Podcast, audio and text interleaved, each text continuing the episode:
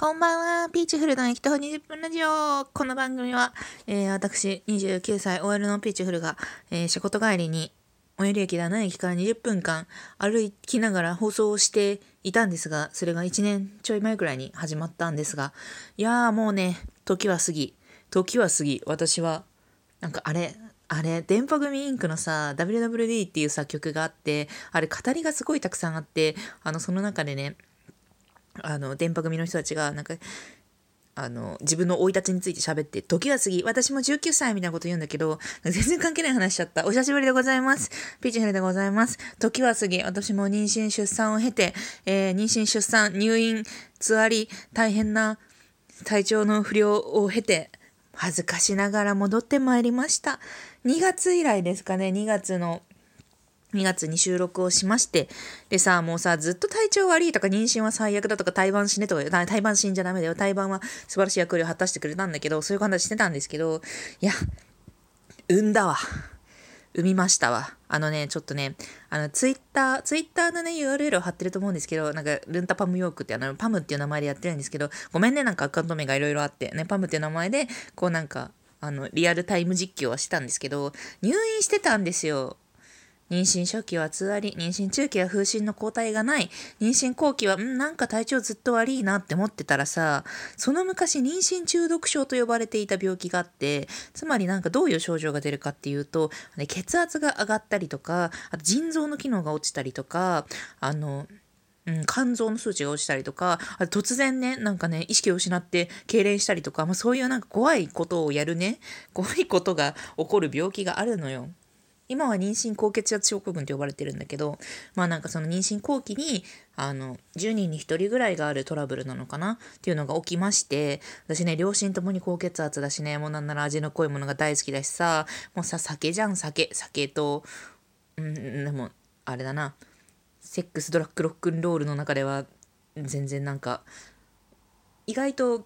あのカラムーチョコーラ寝すぎとかその辺りで収まってるんだけど、まあ、そんな感じでちょっとまあ血圧上がっちゃってで管理入院入院になったんですよ。でもう3月2日から入院してたからで産んだのが4月18日なんですよ。だからもう2ヶ月弱ぐらい入院しておりました。いやー生きて帰ってきましたわ恥ずかしながらね。で今どういう環境で収録してるかっていうと私の第一子第一子っていうかまあ子供だね。子供が寝てますベビーベッドで。この右前でね。さっきあのねうちのうちの子はねあのあれなんですよ。すごい新生児ってそうなのかな？あのそんなに起きてはないけど人の膝の上でしか寝たくないみたいな時間が結構あって特に夜中はそれが顕著で。で膝の上にで寝かせていてでその背中スイッチってよく言うと思うんですけどそのあの人から人の抱っこから下ろされたスイッチことに気づく高精度センサーがついててでそのセンサーを今かいくぐってなんとかベッドに着地させたような気がしているそんな時間でございます。いやーそうなんだよ。まあ妊娠生活についてはちょそそれはねなんかまたちょこちょこと喋っていこうかと思うんですけどもまあまあ、復帰復帰 復帰第一作というか、まあ、あの久しぶりの配信ということであのまあつらつらと今日はフリートークで話していければと思います。いやー、あ、そうだ、あのね、その、この2ヶ月の間にあったことといえば、あの、ラジオトークの人、人に、あの、お便り箱みたいなやつを作ってもらいました。これまで非公式サービスというか、まあ、あの外部サービスの質問箱とマシュマロを設置してたんですが、えーと、とその窓口をこう一本化というか、まあ、あのそこのこう、そこの箱に入れてもらうようにしました。で、今ちょっとまだ、あの、ちゃんと整備できてないんですけど、あの、質問箱、マシュマロにいただいてる質問も遡ってお返事しますが、基本的に次からは、あの、そのリンク先のそこで、そこでね、そこでお便りをくれ。私のシャバへの戻りを祝ってくれ。っていう感じで2ヶ月間ね、入院生活何してたかっていうと、あの、ずっと管理された、本当に、あの、1日1600キロカロリーしか取っちゃいけなくって、で、さらにね、減塩食だったの。1日7グラムかな？そんなハードな減塩ではないんだけど、でも、まあ、その、高血圧とか、あと腎臓に負担かかってるからとか、まあ、そういうところで、あの、まあ、できる限り負荷を少なくして、で、高血圧になると何が良くないかっていうと、あのね、諸説あんのよ。妊娠高血圧症候群のあの被害というか あの害とさ原因は諸説あるんだけど、まあ、基本的にはその胎盤？ほらまた胎盤だよ。聞いた？もう私胎盤の話ばっかしてんだけどさ座りの時はさ胎盤ができたらそしたら楽になるっていう諸説諸説あるんだけど胎盤ができたらあの母体は楽になるよみたいなそういうのをさこうさ真に受けてさ毎日さ胎盤？できた？胎盤できた？ってずっと言ってたんだけどさ、胎盤できたはできたでさ、体に負担をかけていてさ、で、なんかその胎盤が、まあ上手に、まあ、まあ、まあまあ機能してんだけど、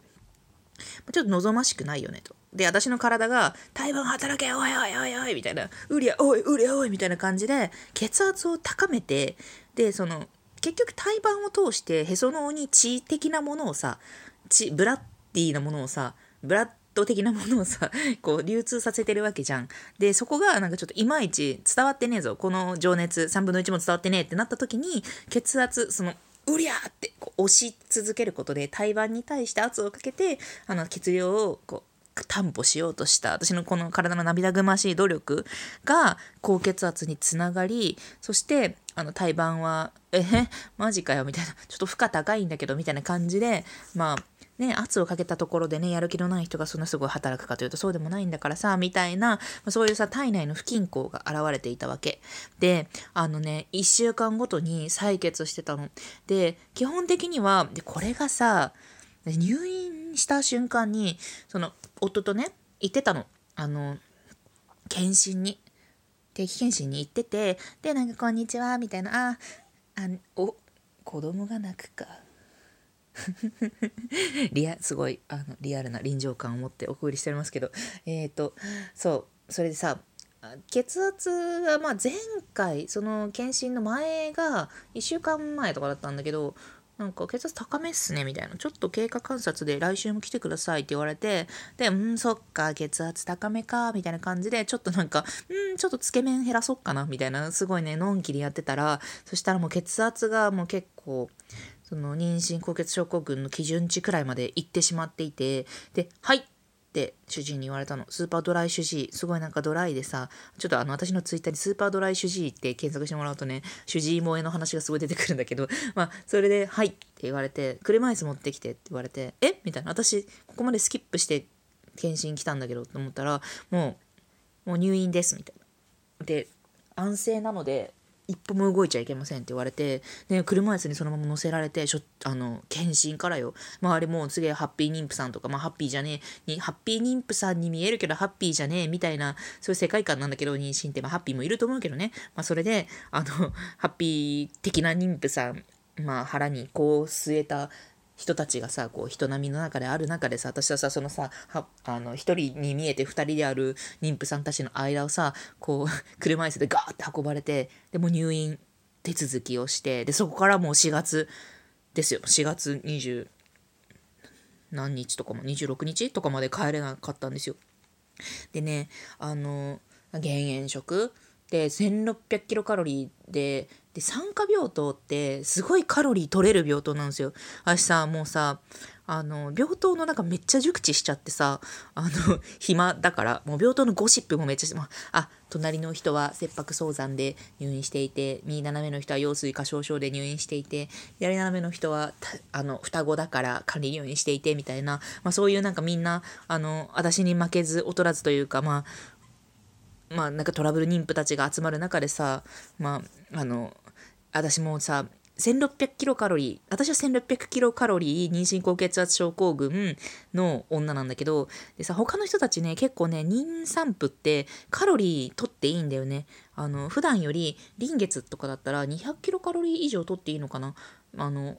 もう多く取って子供に流していいみたいなそういうのあって。でさみんなさ2000カロ2000キロカロリーとか取っててさ毎毎回さご飯 200g 取ってんのにさ私だけさ 160g とか 140g 最最初は 140g だったんだけど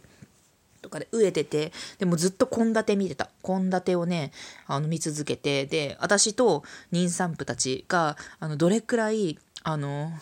メニューがあんの。例えばあのカレーシーザーサラダタコのマリネあの